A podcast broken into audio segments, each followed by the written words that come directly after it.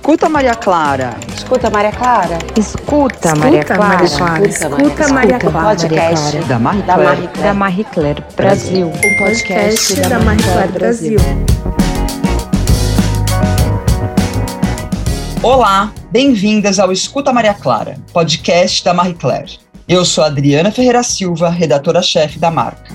Aqui discutimos, junto com nossa cover girl, temas relacionados ao universo feminino com a abordagem que você só encontra em Marie Claire. Nascida em junho de 1992 na Rocinha, no Rio de Janeiro, ela estuda teatro e dança desde os 13 anos.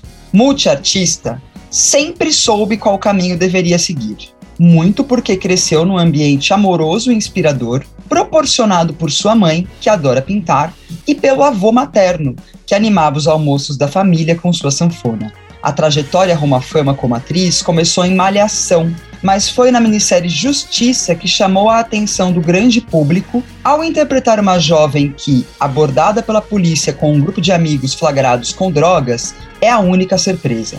Depois disso, ela caiu nas graças da audiência e fez outros papéis marcantes, entre eles a professora engajada de amor de mãe, personagem que a consolidou de vez como uma das grandes atrizes de sua geração. Mas ela não é só isso. Seu perfil no Instagram costuma ser suporte para performances que surpreendem por sua versatilidade, a mesma que ela demonstrou em sua participação no reality show The Masked Singer. Sim, porque ela ainda canta, dança e tem uma personalidade das mais marcantes. É com enorme prazer que a gente conversa hoje com Jéssica Ellen, estrela de capa da edição bimestral de Marie Claire. Seja muito bem-vinda, Jéssica. Adorei. Quem é você? Quem é você? Essa geminiana aí que não para. Maravilhosa, maravilhosa. Só por esse início já sentimos que o papo vai ser muito animado. Jéssica, a gente vai fazer uma espécie de sabatina. Quem está aqui comigo é a repórter Priscila Jeremias, que assina a entrevista de capa com você na revista. A Priscila reuniu várias perguntas para nossa entrevistada com a ajuda das nossas leitoras e também da equipe de Marie Claire. Seja muito bem-vinda, Priscila. Obrigada, Adri. Oi, Jéssica, novamente. Estou muito feliz da gente poder conversar agora no nosso podcast. Ah, eu também tô. Vai ser massa. Vamos trocar essa ideia aí. Então vamos começar, gente. Antes de mais nada, Jéssica, quero agradecer sua presença aqui e dizer que é uma alegria ter você na nossa capa. Queria começar falando sobre sua faceta justamente como cantora, essa que você já abriu a nossa conversa. Apesar de você ter dois álbuns lançados, Sankofa e Macumbeira, nem todo mundo sabia que você cantava. Agora, com o retorno dos eventos, você já fez alguns shows. Como tem sido reencontrar os fãs que você já tinha e conhecer o seu novo público? Cara, muito louco, assim. Primeiro que é muito emocionante poder voltar, tá no palco, né? Com gente, com plateia, porque eu cheguei a fazer até algumas lives quando, no início da pandemia. Aí eu ligava o celular, cantava umas músicas ali com o público nas redes sociais, estava tudo certo. É a primeira vez que eu subi no palco e tinha gente batendo palma, eu falei, meu Deus, caramba, quanto tempo que eu não vivia isso, né? Porque a gente ficou tão fechado, tão dentro de casa, se cuidando. Então foi uma experiência muito emocionante. Aí o primeiro show que eu fiz foi aqui no Rio, que foi um pocket, assim. Eu fiz um show voz e piano com a Cláudia Eliseu, que é uma amiga minha, que é maestrina, pianista maravilhosa. E no dia seguinte, no dia 21, a gente fez um show em São Paulo, que foi o Macumbeira, com o repertório do meu segundo disco. E aí eu fiquei muito chocada, assim, porque a galera cantava todas as músicas. Eu começava assim, ó, primeira frase, e eles todos cantavam em seguida. Eu falei, aí eu falei assim, gente, eu tenho fãs mesmo. As pessoas realmente acompanham o meu trabalho, porque acho que a televisão ela tem um alcance tão grande assim, né? Que às vezes fica muito distante esse contato com o público, ainda mais dentro de uma pandemia, né? Que a gente fez a novela, atravessou toda essa questão da- do Covid e não, não pôde receber esse carinho do público diretamente, porque a gente teve que ficar quietinho em casa, os eventos estavam todos parados. Então foi uma experiência bem emocionante, assim, sabe? Tinha vários momentos que eu nem consegui cantar o resto da frase, porque a galera toda tava cantando e as pessoas chorando muito, assim, agradecendo pelos álbuns, porque as músicas que eu canto nos primeiros discos, elas falam sobre esse reencontro, sobre esse resgate ancestral, sobre a importância de você se cuidar, de você ancestrar, de você é, reverenciar os seus ancestrais. Então, são músicas que falam sobre fé, sobre afeto, sobre amor. E muitas pessoas falaram, cara, essa música me ajudou a atravessar a pandemia. As letras falavam sobre cura, sobre afeto, sobre fé.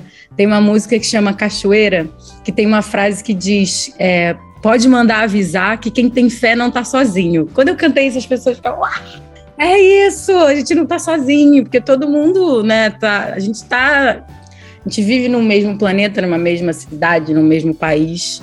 A gente acha que a gente é indivíduo, mas tá todo mundo se afetando o tempo inteiro, né? Então foi uma experiência muito forte, assim, poder voltar aos palcos e ver que, de fato, tem gente que acompanha o meu trabalho e se afeta com o que eu proponho fazer.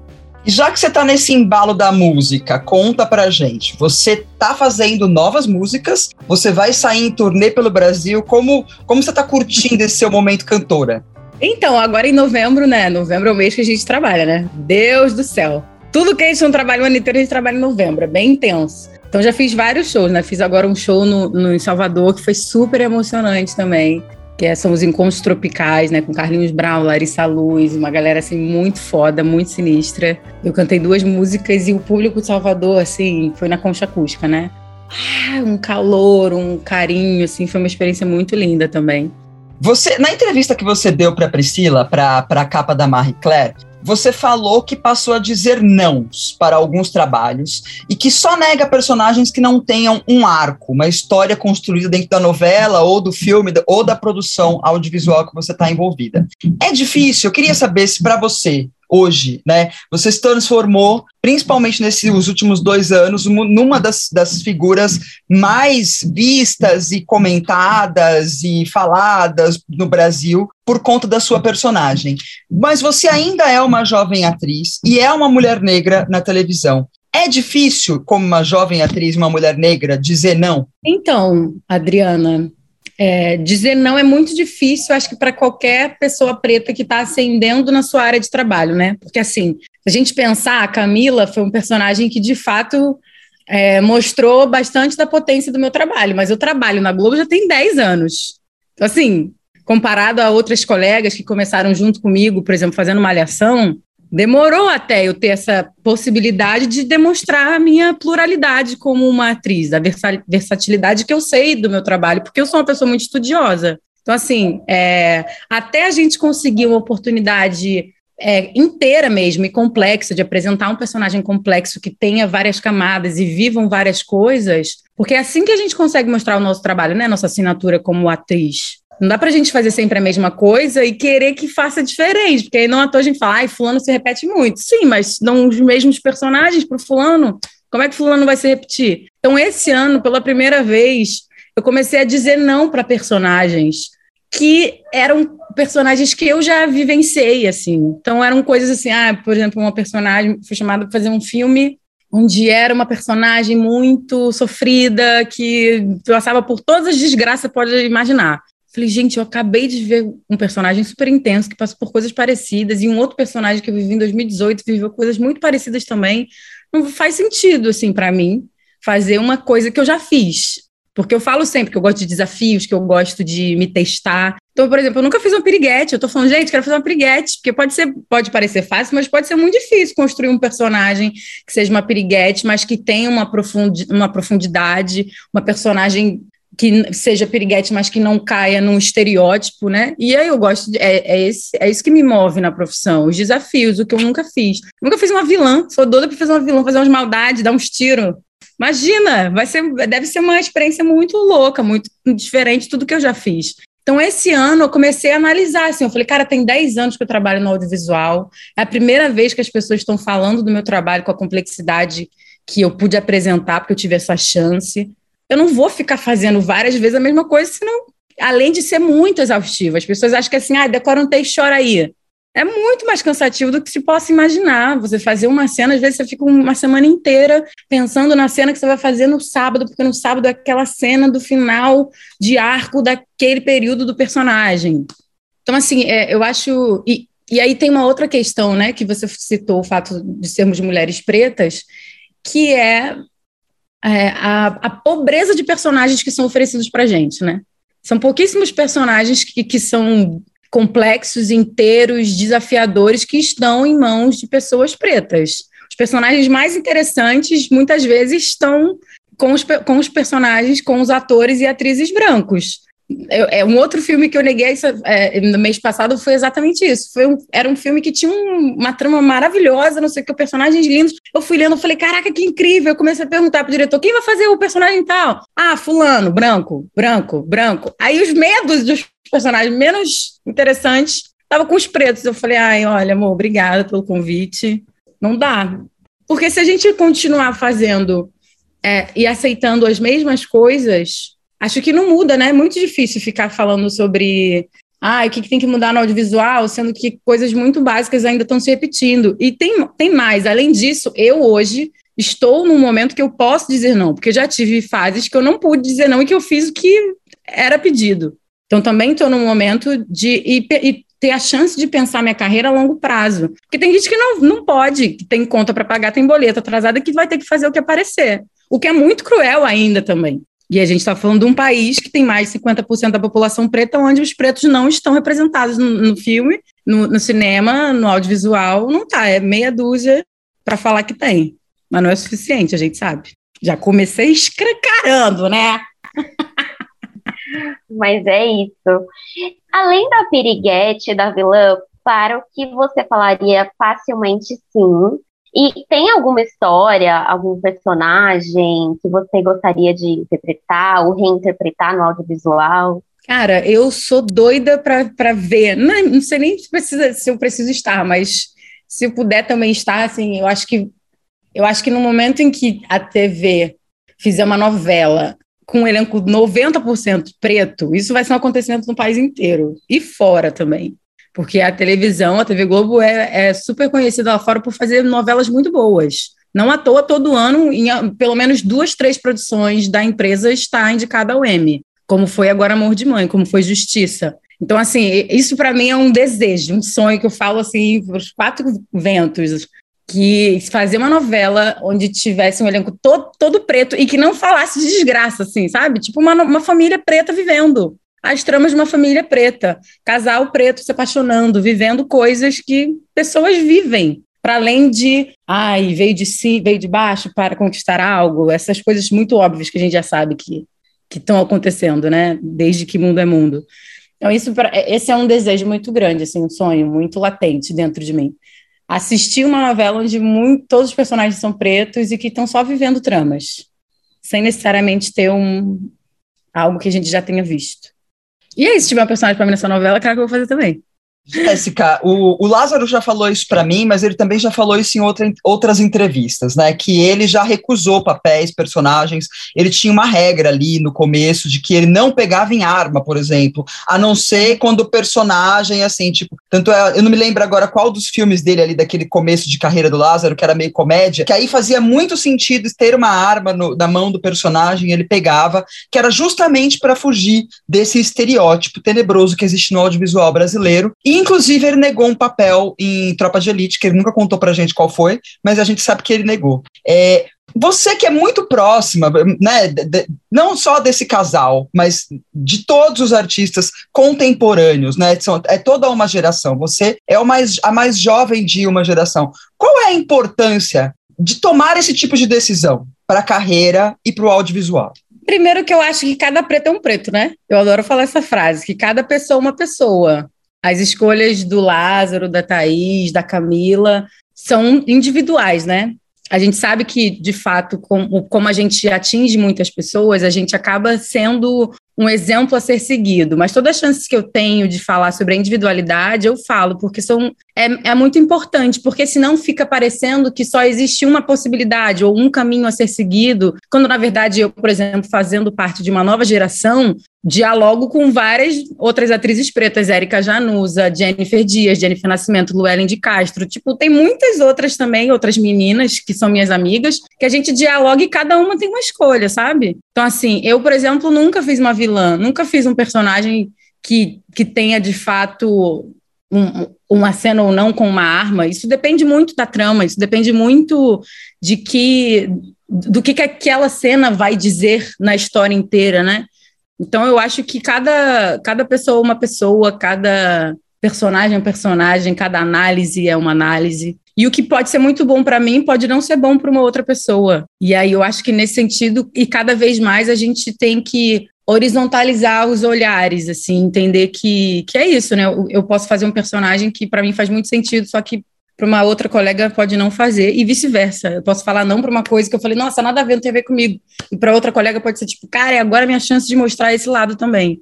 Então, acho que. que a, e a gente está no momento, e também as redes, acho que ampliou isso, que é de cada um poder ser único, porque cada um é único e cada pessoa é um mundo inteiro. Você já fez personagens muito marcantes, e aqui é, na abertura a gente mencionou justamente o personagem de Justiça, que é um personagem que, para mim, eu mal assisti a série, mas para mim foi muito marcante. É, mas a Camila, de Amor de Mãe, causou uma comoção nas redes sociais, né? Em diversos momentos, mas principalmente na, naquela cena que viralizou. Ao que você acredita essa identificação que o público teve com essa personagem? Eu acho que a Camila é um personagem que é muito real, né? Assim, ela é, por exemplo, a primeira da, da família dela a se formar. A gente teve muitas pessoas pretas que foram as primeiras pessoas da sua família, sendo de uma nova geração a se formar, né, na, na escola, na faculdade, a concluir um ensino. Então, acho que ela, ela era um personagem muito de verdade. Ela era uma professora do Estado que usava uma roupa normal, era uma calça jeans com uma camiseta, é, e, na verdade, isso é uma linguagem até da novela que eu me identifico muito, né? Que é essa coisa de fazer uma novela naturalista, natural, assim. Eu amava não ter que maquiar todos os dias para fazer uma professora. Era uma professora, tipo, porque eu tá com a pele bafo, quebrada, porque não ia fazer sentido nenhum. Eu lembro até que uma, uma, época as pessoas falavam assim: ai, mas nossa, gente, nem se maquiagem você fica feia, né? é porque a beleza nasceu em mim. mas é isso, assim, porque sabe, é tipo, cada personagem é um personagem, cada trama é uma trama, cada novela tem uma linguagem, e a novela Amor de Mãe tinha isso, né? De ser o mais natural possível, de ser o mais próximo do público possível. E eu acho que o que os textos que estavam na boca dela falavam de muitas pessoas, né? Eu recebia muitas mensagens, falando assim, eu sou a Camila, eu sou a professora de história no, lá na faculdade de sei onde da Bahia, eu sou professora aqui do estado do Rio, em Madureira. Então eu recebia muitas mensagens de muitas mulheres que falavam, olha, eu vou trabalhar assim, de turbante. Quando eu vi a Camila trabalhando de turbante, eu falei, você não tem noção do quanto isso toca as pessoas. Então acho que foi um personagem muito bem pensado, estruturado e do figurino ao texto. Acho que ela tocou muitas pessoas por ser, por ser um personagem muito possível, muito real, que está aí, né, no mundo, no Brasil todo. Sim, e é por ela que você concorre ao prêmio de melhor atriz do ano. Não é ao lado da Regina. Casé e Adriana Esteves. Gente, quando, quando, a professora me mandou mensagem, eu falei assim: não, vocês estão de sacanagem com a minha cara, né? Colocar para concorrer com a Adriana e Regina, já perdi.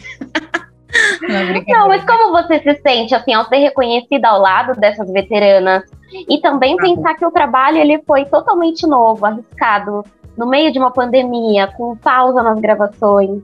Total. Não, eu falo, eu falo isso brincando, claro. Até porque eu nem me sinto competindo estando do lado delas, que são duas colegas muito generosas. A Regina é a primeira vez que eu trabalho junto, né, numa novela, que a minha geração não conhece o trabalho da Regina como atriz, né? Eu vi a Regina apresentando Esquenta, um pé de quê, eu não conhecia o trabalho dela como atriz. Já a Adriana, eu trabalhei três vezes, a gente fez Justiça juntos, depois Assédio e Amor de Mãe. Tá com a Adriana em cena é sempre muito foda, ela é muito generosa. E assim, eu fiquei muito feliz com a indicação, mas eu até falei pra produção, eu falei, gente, eu achei que eu ia estar concorrendo como atriz coadjuvante, atriz de novela é muito pesado, meu Deus, como assim? E ela falou, ah, mas foi o público, foi uma votação é, interna dos funcionários da empresa, eu não sabia. Eu falei, mas como foi o critério? Falou, os funcionários da empresa que votam, quem eles querem ali. Eu falei, pô, então chegou mesmo na galera, a galera gostou mesmo do personagem. Pra mim é uma honra, assim, sabe? Independente do resultado mesmo, assim, eu acho que que só de estar do lado de duas mulheres que, pô, tem, elas, elas têm mais tempo de carreira do que eu tenho de vida. Então isso já é muito gratificante, né? Assim, é muito, muito forte, muito bonito. Eu fiquei muito honrada. Jéssica, a gente te vê trabalhando muito, né? Assim, você, eu dei a dica ali no começo, teve, teve uma coisa que você fez durante essa pandemia, que foi usar muito o seu Instagram para sua conta, né, o seu perfil no Instagram, para é, não só divulgar os seus trabalhos, mas criar trabalhos, né? Então, de repente, a gente devia fazer uma performance de dançarina. Depois a gente devia fazendo as performances, aquela das capas do disco, que foi uma delícia de acompanhar. Como é que essas coisas aconteceram? Como é que é a sua relação com as redes sociais? Cara, eu, ó, eu sou uma pessoa, geminiano tem um negócio de ser muito criativo, né? Eu tenho muitas ideias, é o dia inteiro, às vezes nem eu me aguento. Eu falo, Jéssica, calma aí. Porque são mil Jéssicas. Quando o povo fala assim, ai, Geminiano é duas caras, são duas pessoas. Eu falei, gente, quem dera se fossem duas, são duas mil. É muito mais que vocês imaginam, assim. Então, o tempo inteiro, muita ideia, muita. Aí eu tenho vários caderninhos que eu vou anotando coisas e tal. E aí tem datas que são muito fortes e específicas pra gente, né? O dia 26 de julho, por exemplo, geral, é, um, é um dia que aqui no Rio, por exemplo, cara, tem um monte de programação no centro do Rio, em Madureira, pô, na Rocinha, tem um monte de coisa. Eu falei, cara, a gente tá no meio de uma pandemia, a gente não vai poder ir nos lugares, até porque tá tudo sendo online. A própria Feira Preta, né, que eu fui uma das mestres de cerimônias esse ano, porque também foi híbrido, foi online não pôde acontecer presencialmente. Eu falei, cara, o que, que eu posso fazer no dia 26. Aí eu lembrei, assim, eu, eu ouço muito Alcione, né? Alcione, a Elsa. São cantoras que a minha mãe ouvia muito também, fazendo faxina em casa e tal. Aí eu tava ouvindo a música, um disco Alerta Geral, que é o meu favorito, né, da Alcione. Eu acho esse disco, assim, foda, do início ao fim, não tem uma música ruim. Aí tava na capa, assim, tava na, na TV, né, Smart TV, ouvindo música, eu deitada no sofá, eu falei, caraca, Alcione, não sei o quê. Pô, essa peruca, eu tenho um amigo meu que tem essa peruca, esse colar, tem um brinco parecido. Aí eu falei, ah, gente, se eu fizer as capas, não sei o quê. Aí mandei mensagem pro amigo meu, que é maquiador. Eu falei, Diego, o que, que você acha disso, aquilo, outro? Ele, amiga, vai ser foda, vamos fazer, não sei o quê. Aí eu fiquei toda animada, né? Porque às vezes você dá uma ideia você fala, ah, não, nada a ver. Ou de pai, nossa, que besteira. E essa foi, deu muito certo, assim. Comentei com o Diego, a Diego comentou com o Lucas, que é um amigo nosso que é cabeleireiro. Eu chamei uma irmã de santo minha que é fotógrafa, o Daniel que trabalha com moda. Foi tipo assim, montei um time de amigos e a gente fez todas as fotos em dois dias. Era de seis às sete, assim. E, e cara, e, e aí foi muito louco, assim, porque eu ficava estudando as poses, né? Tem uma pose da Elsa que ela tá de ladinho, mas vira o rosto. Então, falar, ah, é o ombro direito, não é o esquerdo, não sei o que e tal. Foi muito divertido, assim, poder fazer. E eu fiquei muito impressionada com o retorno das pessoas, principalmente das crianças mais novas, assim. Tipo, muita gente não sabia não sabia quem era Jovelina Pérola Negra, não sabia quem era Dona Ivone, não sabia que era Esperança Spaldi, não sabia que era Tony Braxton. Eu falei assim, gente, é muito louco isso, né? Como que essas, essas coisas geracionais, se você não vai alimentando, não vai é, refrescando mesmo a memória ou apresentando novos, novos nomes, não, apresentando esses nomes antigos para as novas pessoas, para as novas crianças, novos jovens, as coisas vão se perdendo, né? E aí eu achei, eu, quando as pessoas falaram disso, assim, e agradeceram, tem um dos, dos textos que eu fiz, eu indiquei um clipe da Esperança Spaldi que chama Black, Black Gold, que é lindo. As pessoas falam, nossa, muito obrigada, melhorou meu dia, essa música é incrível, não sei o quê, que cantora foda, não conhecia. E uma coisa muito engraçada também que as pessoas falavam, toda personagem que eu postava, elas falavam, nossa, tá idêntica! Aí eu postava a Elsa. Aí eu postava, tipo, Dona Ivone. E elas são mulheres completamente diferentes uma das outras. E todo mundo achava que eu tava idêntica a todas. Eu falei, gente, a galera também é engraçada, né?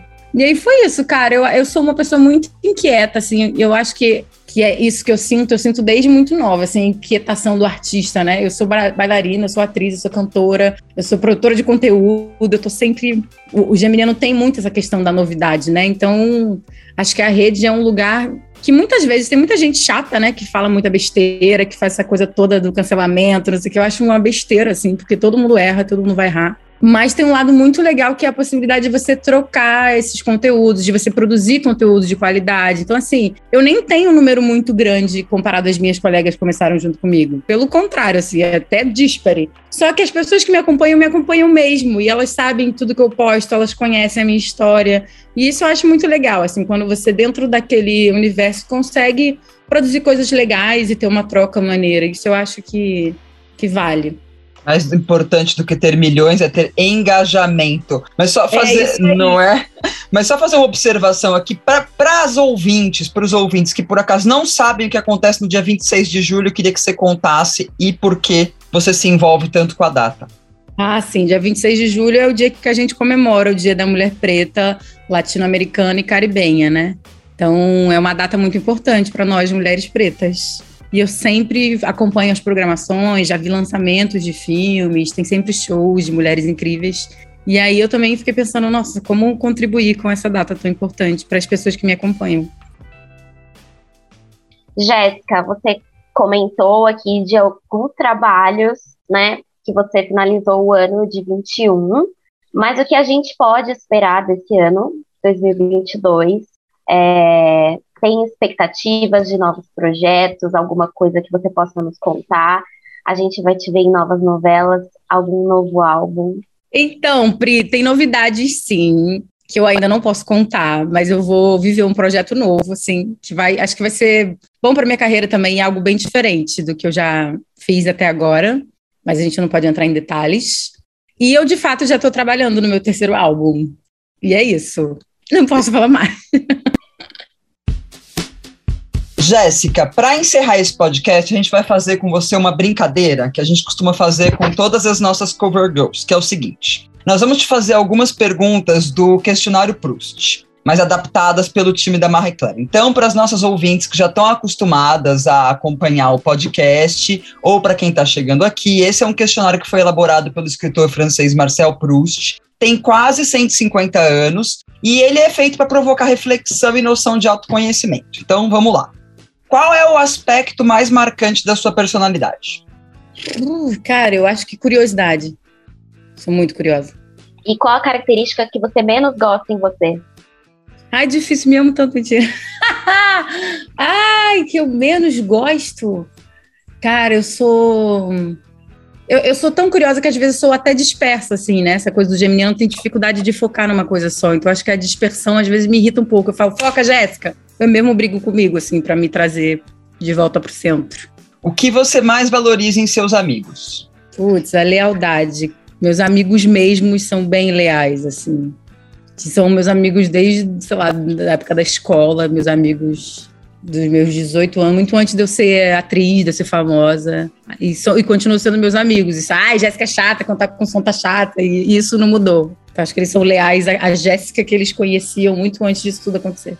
Qual a sua ideia de felicidade? A felicidade é um estado de espírito, né? Tem dias que a gente está feliz, tem dias que a gente não tá. Não tem uma coisa de, ai, no final vai ser feliz. Não, a gente vai vivenciando a felicidade em vários momentos da vida. Então, para mim é isso, é um estado de espírito. Quando você está calmo, quando você está tranquilo, quando você está festejando algo que é muito importante para você, é um estado de espírito para mim. Qual o seu passatempo preferido? Ver clipes. Adoro ver clipes novos de cantoras maravilhosas. Da Isa, teve o da Isa novo, da Ludmilla, Larissa Luz, teve vários. E quais são os seus escritores ou escritoras favoritos? Cara, eu gosto muito da Djamila. Gosto muito da Bell Hooks, da Maya Angelou. Putz, tem várias. Ana Maria Gonçalves. Quem é sua heroína da vida real? Ah, Beyoncé, gente. Beyoncé sempre. E, e, qual talento você gostaria de ter? Cara, eu tenho vários talentos e eu tô feliz com os que eu tenho, mas se eu pudesse ter um superpoder, eu gostaria de voar. Muito bem. Qual é a sua maior extravagância? Cara, tem uma coisa que eu faço muito que tem a ver um pouco com com o meu mapa astral, adoro astrologia, né? Tipo, por exemplo, se eu vou num lugar, por exemplo, eu tenho que comprar uma torrada. Ah, vou comprar uma torradinha. Aí tem três tipos, eu não consigo, tipo, escolher um, eu compro os três tipos. Aí divido com a minha família, com meus irmãos, eu nunca consigo comprar uma coisa só. Tipo, ah, eu tenho que comprar uma caneta nova que a minha quebrou. Aí eu vou na papelaria, tem dez canetas, aí eu compro, tipo, cinco.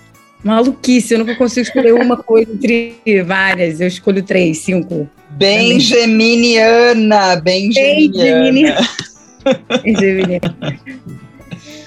Jéssica, que qualidade você considera superestimada?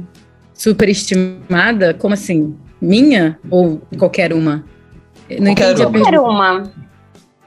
Ah, eu, por exemplo, eu, eu tenho um pouco de ranço quando as pessoas falam, nossa, fulano é muito educado, porque eu acho que educação é uma coisa básica, sabe? Tipo, não acho que tem que ser super valorizada. Ser educado tem que ser educado, tem que falar com as pessoas, tem que falar, amor, ponto, acabou. Isso é educação, não é tipo, ai, fulano é muito especial porque ele fala com as pessoas. Me poupe. Tem que falar que todo mundo ser educado porque é o básico da vida. Concordo plenamente. Qual o seu estado mental atual? Ai, muito agitada. Tô agitada porque é muita coisa, muito trabalho. Muito trabalho.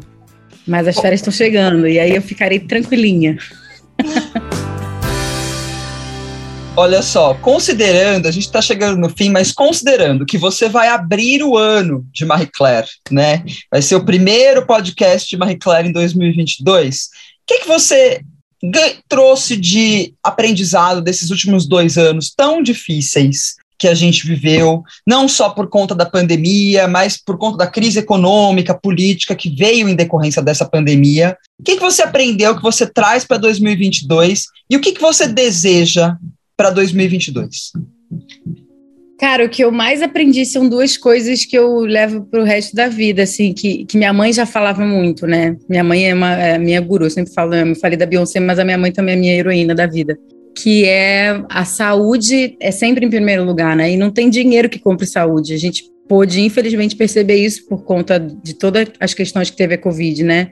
Muita gente morreu tendo dinheiro ou não tendo dinheiro. Então, a saúde, para mim, é o bem maior e viver o momento presente, né? Acho que a pandemia, a gente não sabia quanto tempo ia durar, quanto que ia chegar a vacina, e a gente tinha que estar no momento presente, assim, gente, é um dia de cada vez, viver um dia de cada vez, estando no estado de presença que a gente puder. E o que eu desejo para 2022 é que a gente aprenda a votar, né, como nação, que a gente de fato olhe para muito mais para além do, do que o nosso umbigo deseja, né? espero que a gente tenha um, um presidente que de fato olhe para o país como ele deveria olhar. É isso que eu desejo para 2022. Muito bem. Chegamos ao fim do nosso episódio. Queria agradecer você, Jéssica, por estar com a gente mais uma vez. Eu espero que essa seja a primeira de muitas capas e entrevistas que você faça com Marie Claire. Muito obrigada Acho por ser essa né? Axé. Muito obrigada por essa, essa multiartista tão inspiradora que nos encanta e nos inspira. Eu que agradeço o convite, Adriana. Fiquei muito feliz com a capa, as fotos ficaram lindas. A gente já começa o ano muito bem. Espero que seja o primeiro de muitos encontros também. Prazer conhecer a Priscila também, que eu conheci só agora, né, no processo da capa. Espero que a gente se encontre muitas e muitas vezes. Queria agradecer. Eu também espero, Jéssica. Perdão, gente, cortei. Perdão. Queria agradecer também a presença da Priscila, que não só entrevistou a Jéssica aqui comigo, como também escreveu o texto da capa de Marie Claire, que está nas bancas, a edição de dezembro e janeiro, e também está disponível no app do Globo Mais. Obrigada, Adriana. Amei o nosso papo. Tchau, gente. Beijo. Beijo. Pessoal, em breve estaremos de volta em todas as plataformas de áudio com Escuta Maria Clara, o podcast da Marie Claire. Para entrar em contato com a gente, acesse o nosso site marieclaire.com.br e no arroba marieclairebr no Instagram, Twitter, Facebook, YouTube e TikTok. Para falar com a gente, escreva para podcast edglobo.com.br. Até mais. Tchau, tchau.